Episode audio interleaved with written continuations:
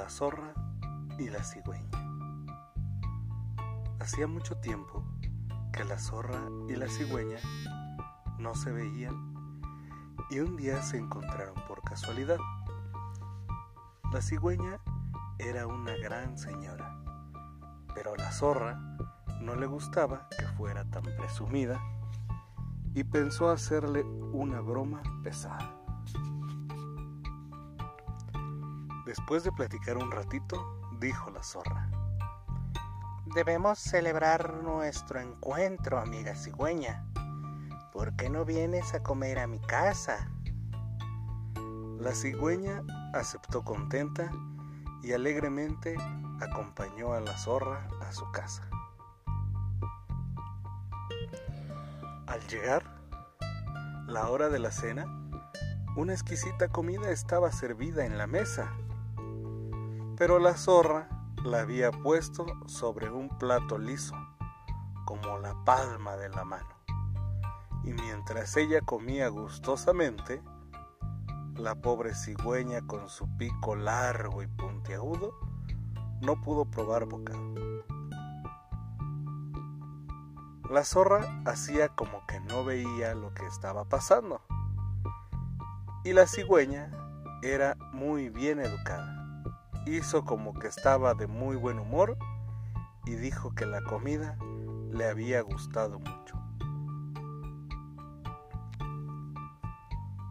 Poco tiempo después, la cigüeña invitó a comer a la zorra. La zorra pensó que era una buena oportunidad para comer bien y sin gastar nada. Y alegre aceptó la invitación.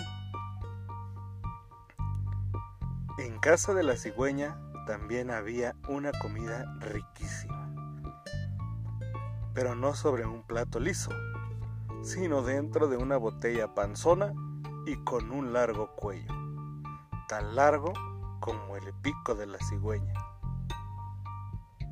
La cigüeña devoró toda su comida y la zorra, en cambio, pasaba y repasaba su hocico por el borde estiraba la lengua y solo alcanzaba a lamer el vidrio frío y sin sabor.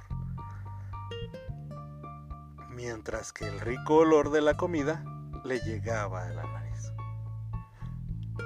Esta fábula es muy buena. Sobre todo quedó muy grabado en mi memoria la diferencia entre los platos de la zorra y de los de la cigüeña. Al final, la historia nos deja la enseñanza de que no debemos actuar mal con nuestros semejantes, pues tarde o temprano nosotros también obtendremos un trato similar por parte de ellos. Espero les haya gustado el cuento del día de hoy. Como siempre los saluda su amigo Choix. No olviden compartir. Les agradezco su estrellita. Hasta la próxima.